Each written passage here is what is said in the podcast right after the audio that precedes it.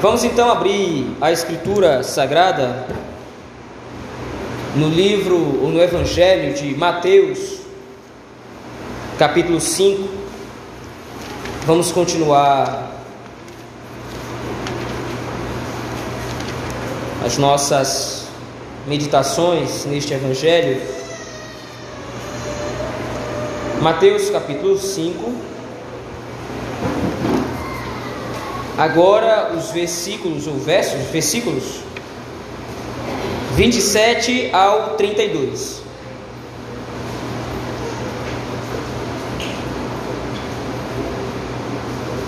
Mateus capítulo 5, versículos de 27 ao 32.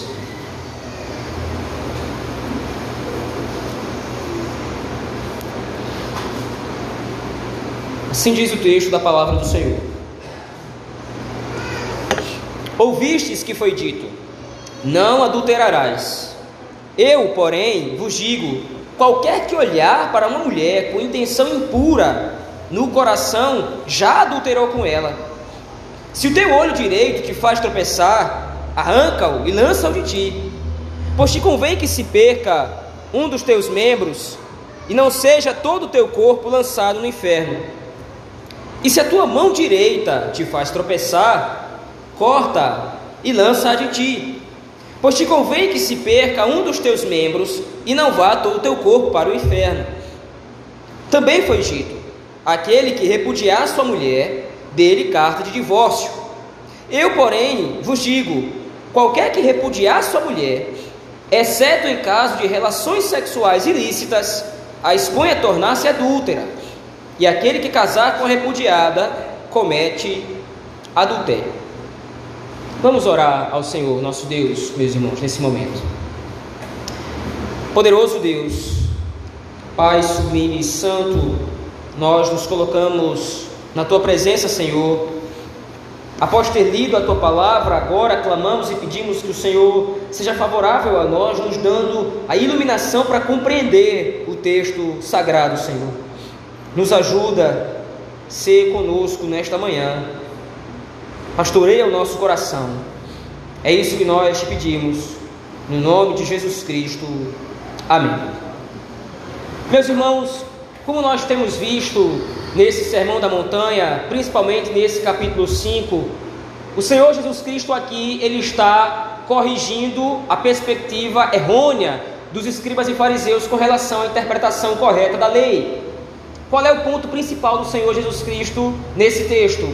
É demonstrar que o reino dos céus ele não está baseado no legalismo e na moralidade dos homens, mas possui uma ética própria. E aqueles que são chamados à salvação no reino dos céus exercem essa ética não para obter a salvação, mas como fruto dela. Então, através do Senhor Jesus Cristo e do trabalho que ele está desenvolvendo nesse Sermão da Montanha, que vai do capítulo 5 até o capítulo 7, em primeiro lugar, nós entendemos que só é possível interpretar e logo viver de acordo com a lei de Deus com base no Senhor Jesus Cristo. É através do cumprimento profético de Cristo Jesus como Messias prometido desde o Antigo Testamento que o povo de Deus então pode entrar no reino dos céus. E agora uma vez dentro do reino dos céus, então a lei do Senhor passa a ser corretamente interpretada por Cristo e aplicada sobre os seus filhos, sobre os seus herdeiros. Agora, nesse capítulo 27, o Senhor Jesus, nesse capítulo 7, a partir do versículo 20, nesse capítulo 5, a partir do versículo 27, o Senhor Jesus Cristo vai começar a expor alguns outros aspectos da lei, como ele coloca aí, volte seus olhos ao texto comigo, por favor. Como nós temos lido, ouvistes que foi dito: Não adulterarás. Este é o mandamento que consta lá em Êxodo, capítulo de número 20. Faz parte de um dos dez mandamentos. Porém, a perspectiva dos escribas e dos fariseus, à luz deste texto, era simplória. Porque o que os escribas e fariseus achavam é que o adultério que está registrado lá em Êxodo capítulo 20 é simplesmente o ato de manter relações sexuais extraconjugais ou manter relações sexuais ilícitas, isto é, Um homem só adultera, um homem ou uma mulher só adultera quando, quando, quando casado, então tem relações sexuais com uma outra pessoa. Essa perspectiva dos escribas e fariseus, ela pode parecer simplesmente um equívoco, ela pode parecer simplesmente um erro, mas nós precisamos entender que os escribas e fariseus eles não erravam por descuido, eles não erravam por acidente, eles erravam por causa da inclinação libidinosa e desviada dos seus corações.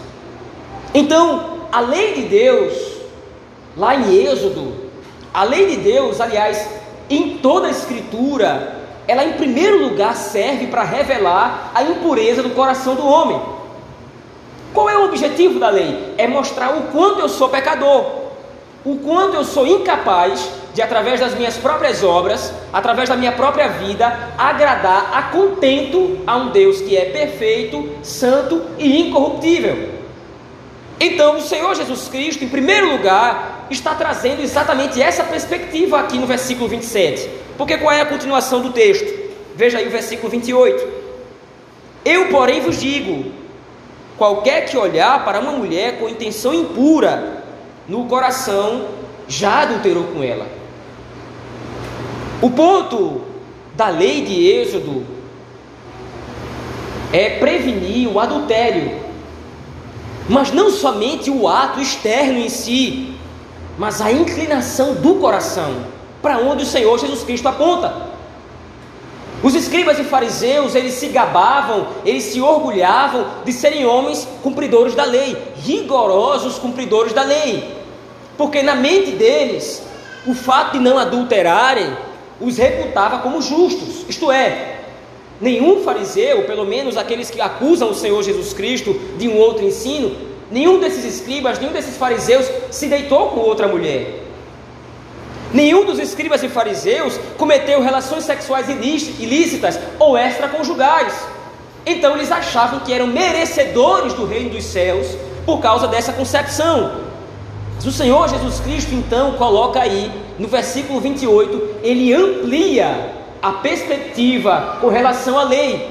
Mais uma vez é necessário que se diga: o Senhor Jesus Cristo não está interpretando ou não está trazendo uma interpretação nova. As palavras do Senhor Jesus Cristo aqui não são uma interpretação inédita, inusitada do texto, mas é aquilo que sempre constava na lei de Moisés e que os escribas e fariseus eles não entenderam. Então o Senhor Jesus Cristo agora aqui aprofunda o nível de interpretação, trabalhando no íntimo do coração do homem pecador. Vocês acham que vocês cumprem a lei porque vocês não adulteraram? Mas aquele que olha com intenção impura para uma mulher já adulterou com ela no seu coração. É importante que se diga aqui, se explique quais são as intenções impuras aqui.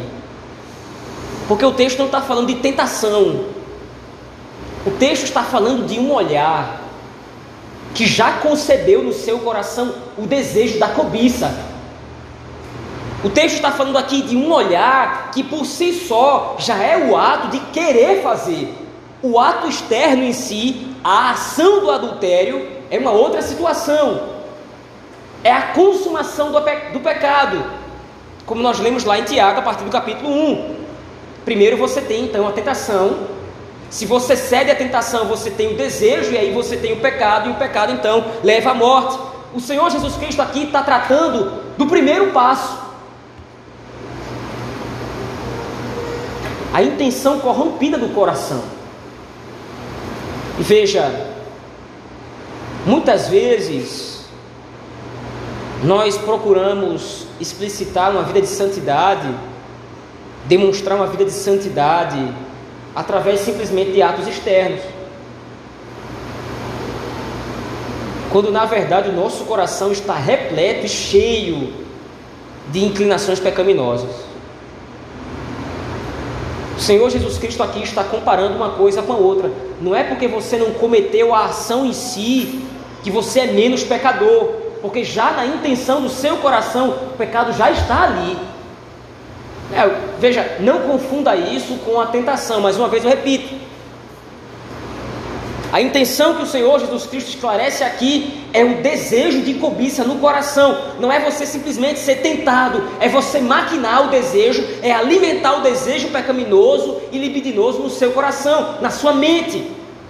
Os escribas e fariseus eles eram cínicos a ponto de acharem que eram cumpridores da lei, mas desde que o seu coração, os seus corações estavam repletos de um sentimento pecaminoso e corrupto. Mas qual é o ponto? Através das atitudes externas, eu me escondo debaixo de uma capa de santidade. O orgulho de querer parecer perfeito, o orgulho de querer obter a salvação pelos méritos próprios, muitas vezes faz com que nós nos escondamos através de uma falsa capa de santidade, de perfeição.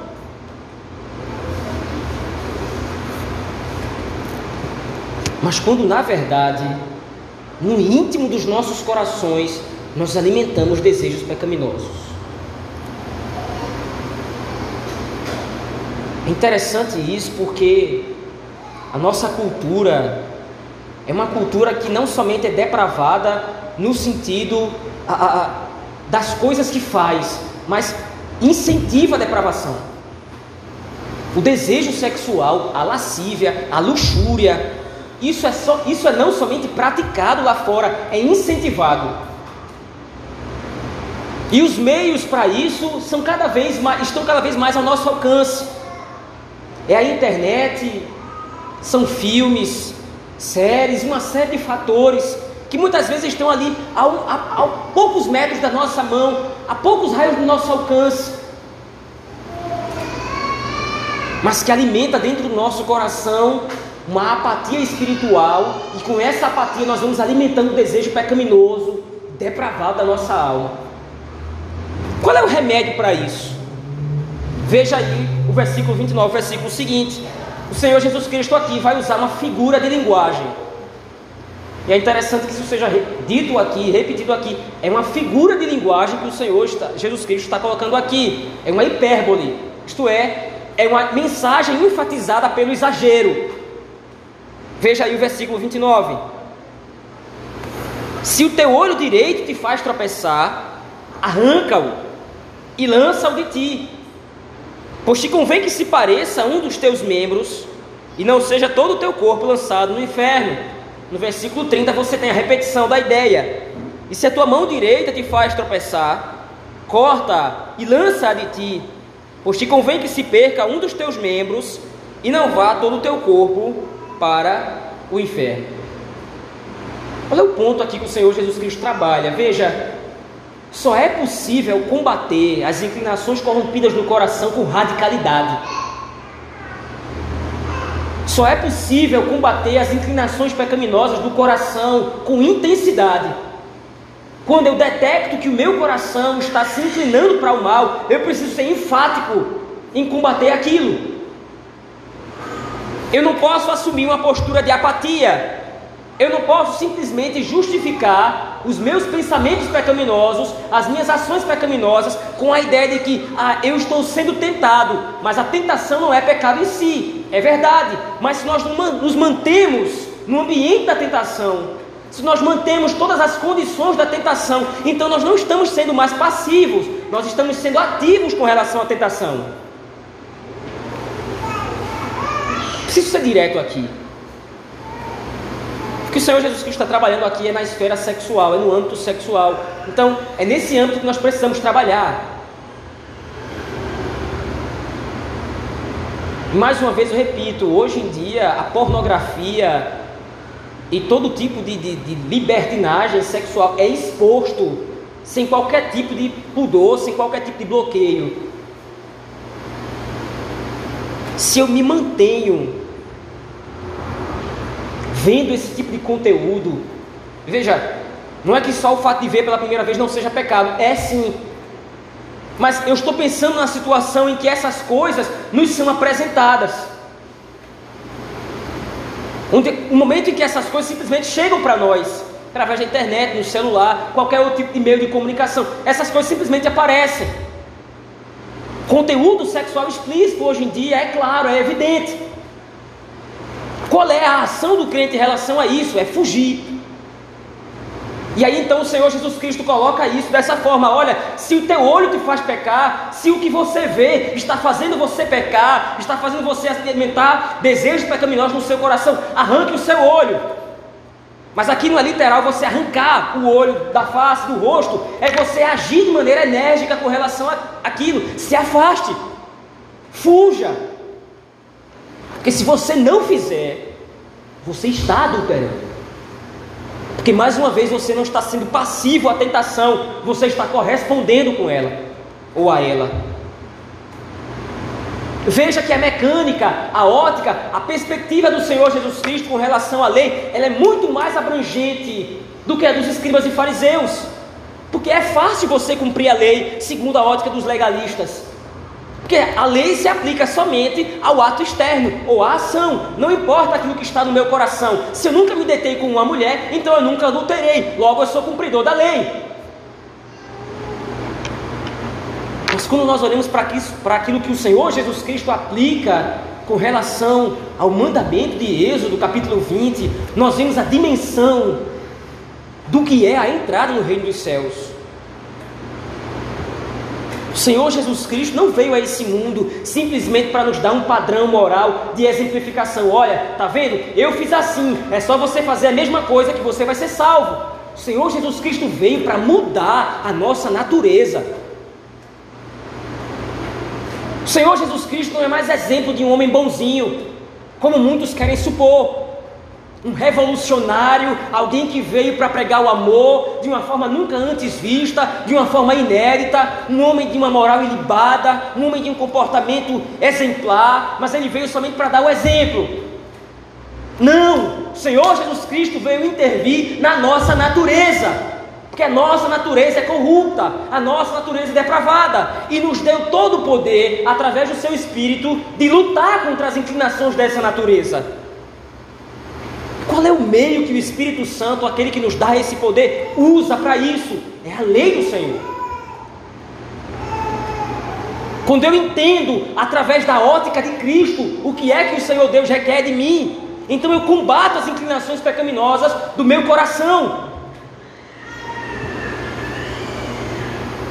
Mas se eu mantenho uma postura apática, eu não estou simplesmente sendo passivo, estou pecando também. O pecado é algo muito sério. Ele envolve. Veja, é interessante a dinâmica que o Senhor Jesus Cristo trabalha aqui, porque o pecado nunca é repentino. Ninguém nunca pode afirmar, ninguém nunca pode dizer que o pecado simplesmente aconteceu.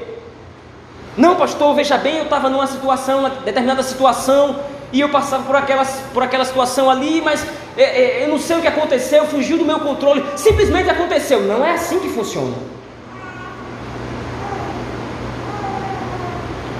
Existe uma gradação até que você caia, até que eu caiamos no pecado em si. E um dia que tudo começa, começa com o coração desejando o que é mal. Começa com o coração desejando o que é contrário à lei de Deus. E aí então, se nós alimentamos o desejo, se nós alimentamos, então a coisa vai progredindo até que você cai, até que eu caio no pecado em si. Mas existe toda uma gradação, existe o um percurso até o pecado ser consumado. Então o que o Senhor Jesus Cristo está trabalhando aqui é: comece combatendo o pecado logo no início. Quando o desejo bater a porta do coração, domínio.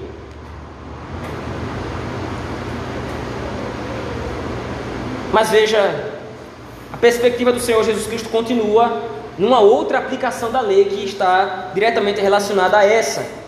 E aqui então nós temos uma distorção mais enfática dos escribas e dos fariseus. Veja aí, a partir do versículo 31. O Senhor Jesus Cristo continua: também foi dito: aquele que repudiar sua mulher, dele carta de divórcio. Eu, porém, vos digo: qualquer que repudiar sua mulher, exceto em caso de relações sexuais ilícitas, a expõe a tornar-se adúltera. E aquele que casar com a repudiada comete adultério. nós precisamos recorrer para entender essa distorção dos escribas e fariseus e a interpretação correta que o Senhor Jesus Cristo faz. Nós precisamos recorrer a outros dois textos do Antigo Testamento. Em primeiro lugar, o texto que o Senhor Jesus Cristo está citando aqui no versículo 31 é o texto de Deuteronômio, capítulo 24. Por favor, vá até aquele texto comigo. Deuteronômio capítulo 24. Você tem então essa lei, essa citação que o Senhor Jesus Cristo faz aqui.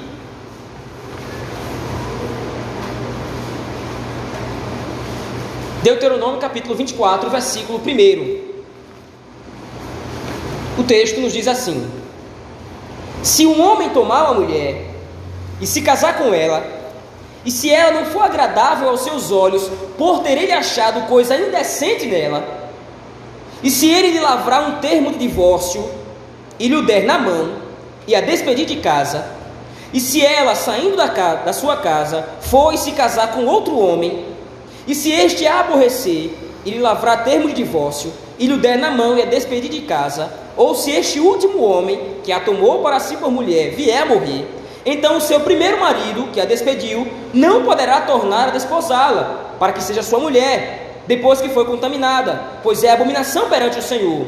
Assim não farás pecar a terra que o Senhor teu Deus te dá por herança. Então, esse é o texto que o Senhor Jesus Cristo cita lá, que era o texto que estava sendo usado pelos escribas e fariseus com relação à prática do divórcio. Mas qual é a perspectiva dos escribas e fariseus, usando erroneamente esse texto? eles simplesmente, por algum desagrado da mulher, estavam se divorciando. Em outras palavras, o que acontecia? Quando um fariseu queria casar-se de novo, ele voltava para casa, repudiava sua mulher, acusando-a de algum desagrado, dava então a carta de divórcio, se divorciava dela e casava-se com outra. E aí então esse fariseu a acusava de adultério ou de alguma coisa, é, é, é, de algum pecado sexual.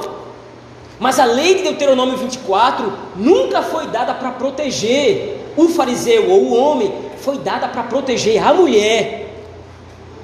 Porque a única coisa que legitima o divórcio, à luz de Deuteronômio 24 aqui, é a relação sexual ilícita.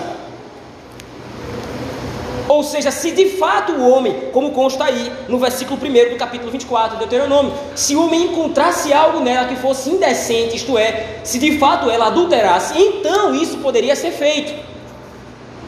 Mas veja, essa ótica dos escribas e fariseus ela estava equivocada.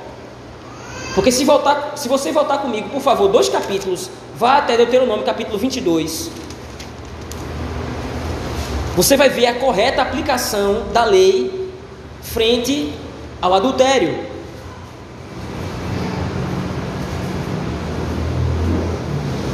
Veja aí Deuteronômio capítulo 22, versículo 22.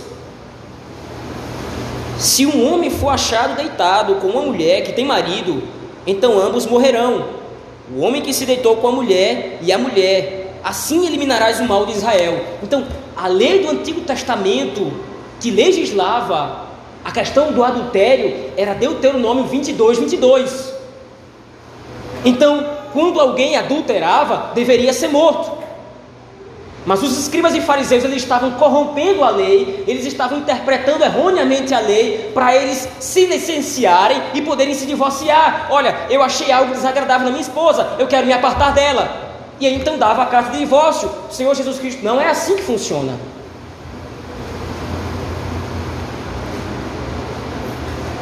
Veja lá, volte agora a Mateus capítulo 5, versículo 32. O Senhor Jesus Cristo agora aplica corretamente a lei. Eu, porém, vos digo: qualquer que repudiar sua mulher, exceto em caso de relações sexuais ilícitas, a expõe a tornar-se adúltera. E aquele que casar com a repudiada comete adultério. Então, o ponto em que o Senhor Jesus Cristo acusa os fariseus é no final do versículo 32. O Senhor Jesus Cristo estava acusando os escribas e fariseus: vocês estão sim adulterando, porque vocês se divorciam da sua esposa sem qualquer tipo de motivo lícito, sem qualquer tipo de justificativa correta, e vocês se casam com outra. Quem está adulterando é vocês e não ela. Mas veja, toda uma interpretação equivocada do texto da Escritura é montada pelos escribas e fariseus para licenciar o seu pecado. Não é somente você pecar,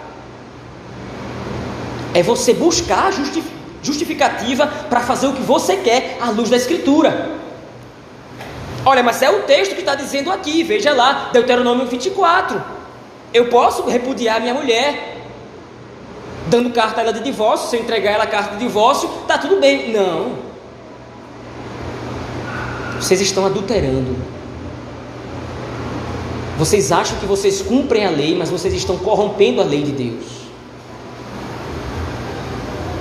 que à luz do texto de Deuteronômio e à luz da primeira carta do apóstolo Paulo, a partir do capítulo 7, as únicas cláusulas possíveis para o divórcio, ambas devido à natureza corrompida do coração, é o adultério e o abandono do lar, o abandono do cônjuge. Qualquer outra justificativa que vá para além disso, pecado contra um casamento, é manchar a instituição sagrada que o Senhor construiu. Mas veja, o ponto central do texto não é somente discutir divórcio, adultério. O Senhor Jesus Cristo está usando essas coisas somente para exemplificar o tamanho da corrupção do coração daqueles homens. Da mesma forma, meus irmãos, o Senhor Jesus Cristo está nos expondo aqui até onde pode ir o nosso coração. Em primeiro lugar, nós desejamos aquilo que é indevido. Nós alimentamos no nosso coração aquilo que é pecado contra a lei do Senhor. Mas não satisfeitos com isso, em segundo lugar, nós buscamos meios de nos justificar. Nós, justific... nós procuramos formas de justificar as nossas ações pecaminosas. Nós procuramos meios de licenciar aquilo que nós queremos fazer. E um caso aqui que é colocado pelo Senhor Jesus Cristo é os escribas e fariseus usando erroneamente a lei de Deuteronômio. Mas para nós hoje, isso é muito mais sério porque o mundo em que nós vivemos nos instiga constantemente a justificar os nossos pecados. Você fez isso, mas entenda, você estava sob forte estresse.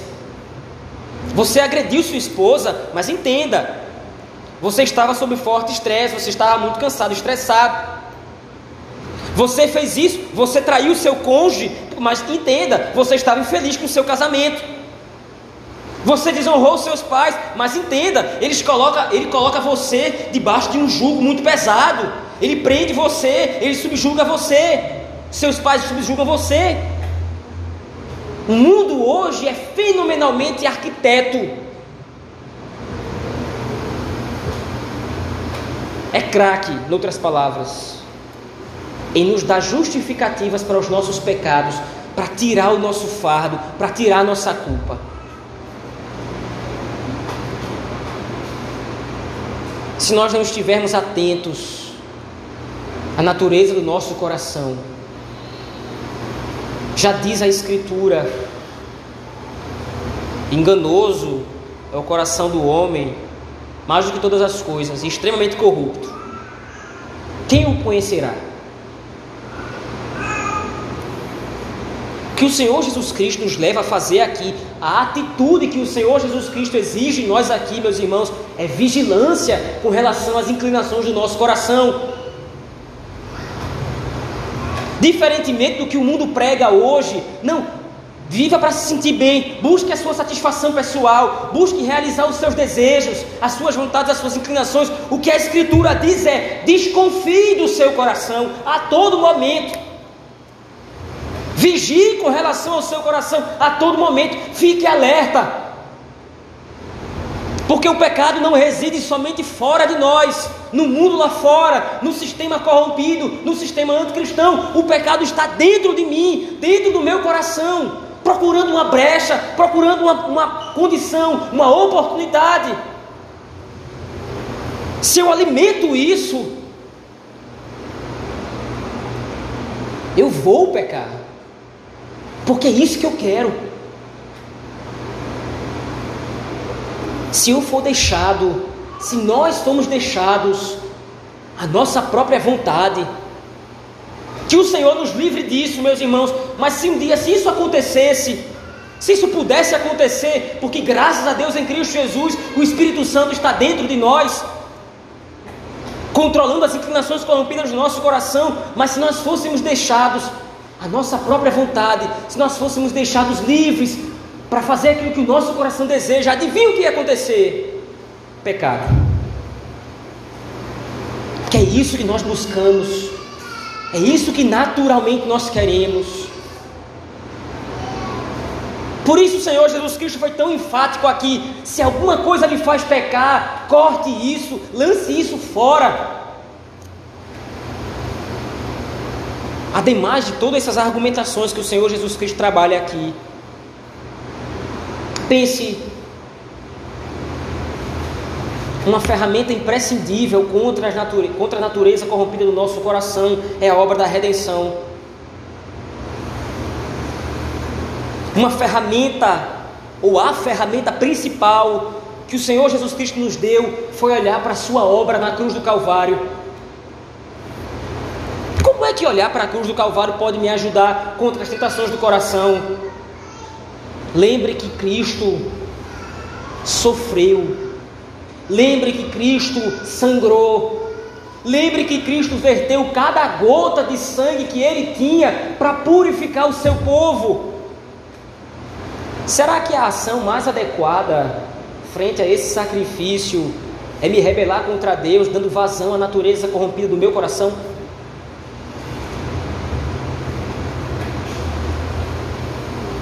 Será que a melhor resposta que eu posso dar a Cristo pelo que ele fez? Veja, não é você dar o troco, simplesmente Cristo fez algo por mim, agora eu vou pagar de volta. Não é isso, porque você não pode, nem eu podemos. Nunca as nossas obras poderão um dia sequer ser comparadas à obra de Cristo, a ponto de deixarmos tudo kit entre nós e Ele. Nunca. Mas agora nós somos chamados ao reino dos céus, nós somos chamados em Cristo Jesus para viver de acordo com o reino, para viver de acordo com Cristo. Como é que eu posso então, agora, adentrando o reino dos céus, corresponder às expectativas do meu Senhor pecando? Nós lemos hoje pela manhã em Miqueias capítulo 6, versículo 8. O que é o que o Senhor requer de nós? Que nós andemos com o nosso Deus, pratiquemos a justiça, amemos a misericórdia, Todas essas coisas implicam em uma vida de santidade que consiste primordialmente em reprimir os desejos do nosso coração. O apóstolo Paulo vai ser ainda mais radical nas suas cartas. Ele vai dizer: mortifique o pecado. E a palavra para mortificar lá é torturar mesmo. É matar o pecado. E como é que nós fazemos isso? Em primeiro lugar, vigiando se nós não estamos cedendo de repente em alguma área da nossa vida as inclinações pecaminosas do nosso coração.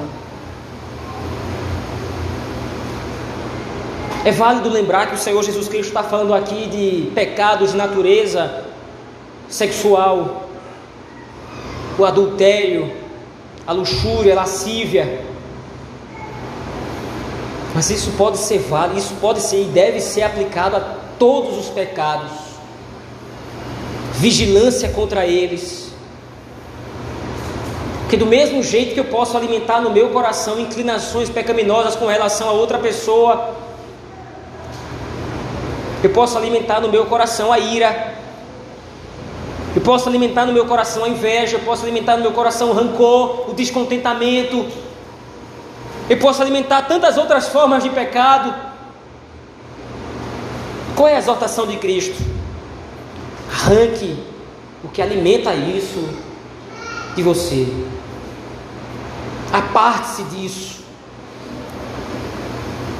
Porque você não foi chamado para viver como os mundanos, que se perdem através da concupiscência de seus próprios corações. Você foi chamado para viver de acordo com o reino dos céus, em Cristo Jesus. Nós não fomos chamados para viver como os escribas e fariseus, buscando justificar as nossas ações pecaminosas. Nós somos chamados para viver como Cristo, que obedece à lei de Deus corretamente.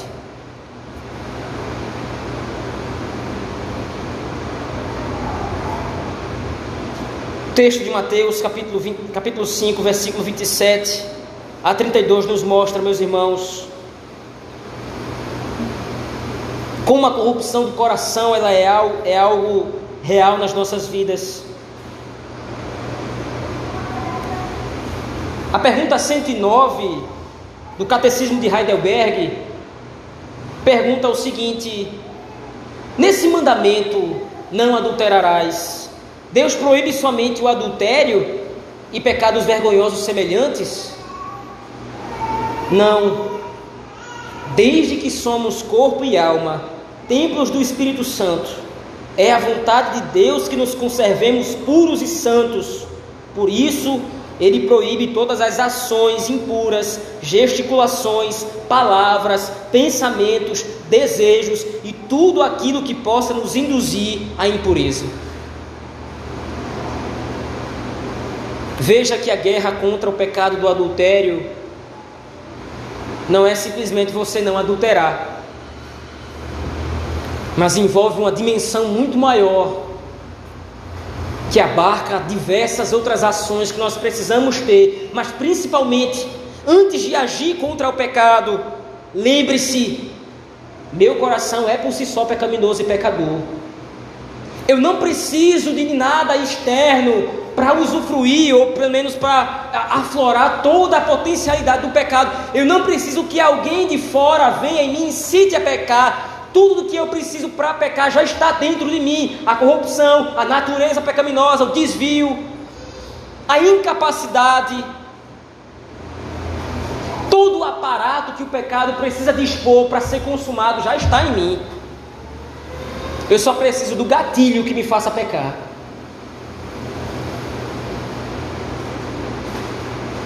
À luz desse texto, ainda, meus irmãos, eu gostaria de trazer outras duas aplicações. Primeira, como já vimos, é que nosso coração sempre vai desejar corromper a lei de Deus, a fim de pecar licenciosamente. Veja, os escribas e fariseus, como eu disse, eles deram um jeitinho brasileiro. Os escribas e fariseus deram um jeitinho de licenciar, de justificar as ações pecaminosas com base na lei. Nós não estamos falando aqui de argumentos humanos. Os escribas e fariseus usavam a lei de Deus através da ótica errada. Antes de condenar os escribas e fariseus como homens cruéis, terríveis, com uma postura falsa, medíocre, com uma postura ímpia, corrompendo a lei de Deus, tenha cuidado. Nós muitas vezes podemos estar fazendo as mesmas coisas Nós podemos muitas vezes usar princípios da lei de Deus para justificar algumas ações pecaminosas. Um exemplo clássico disso é a preguiça. Você não acha que você está sendo preguiçoso? Não, de jeito nenhum. Eu estou simplesmente confiando na divina providência. Se o Senhor quiser que aconteça, vai acontecer. Mas eu não tomo nenhum tipo de atitude.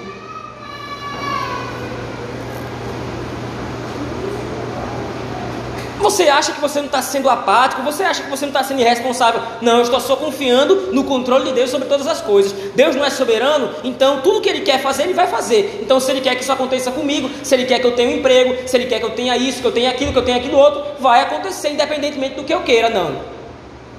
Não é assim que as coisas funcionam. Isso é ser fariseu. Isso é buscar justificar pecados com base na lei do Senhor só que a lei do Senhor aqui no caso foi completamente distorcida. Ora, lembre-se, Satanás tentou a Cristo com a Escritura. Se tu és filho de Deus, já que você é filho de Deus, se jogue daqui para baixo. Porque está escrito: aos teus anjos dará ordem ao teu respeito para que não tropece com em alguma pedra.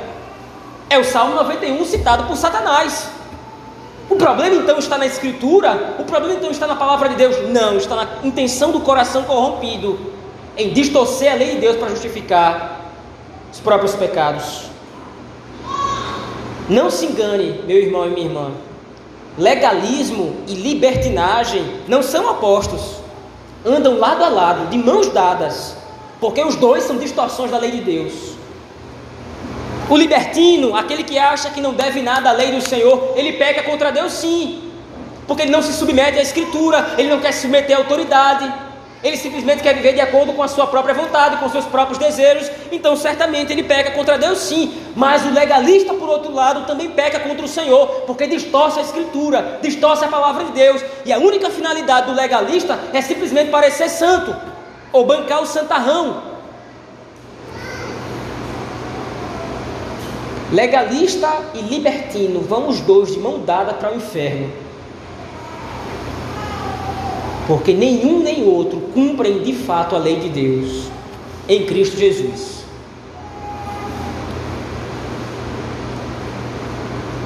Em segundo lugar, meus irmãos, como já ficou claro à luz do texto, devemos tomar cuidado com os desejos do nosso coração.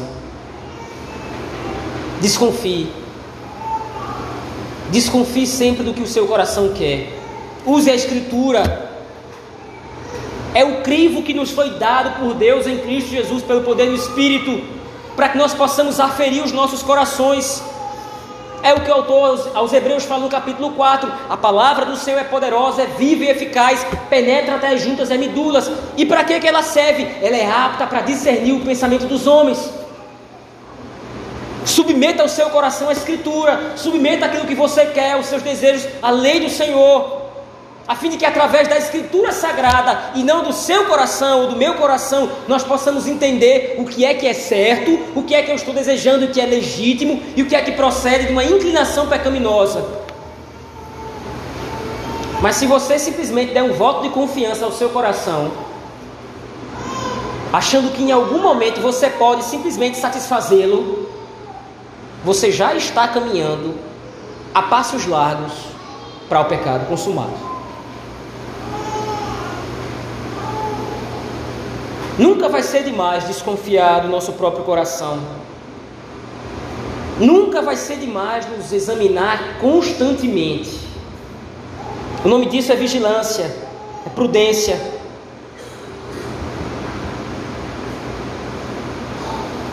Aqui eu concluo, meus irmãos, dizendo que o cumprimento da lei de Deus nos leva naturalmente a observar o quanto nós somos corruptos. Sempre que nós nos deparamos com a lei do Senhor, a primeira coisa que nós devemos entender é que nós somos incapazes de por nós mesmos cumprirmos a lei do Senhor.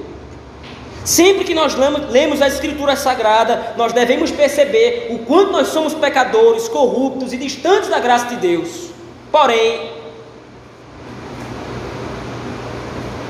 essa graça que estava distante dos nossos próprios méritos, ela foi aproximada e trazida para nós por Cristo Jesus. E agora essa mesma graça atua nas nossas vidas para nos levar até Cristo Jesus. E qual é o caminho? A lei de Deus.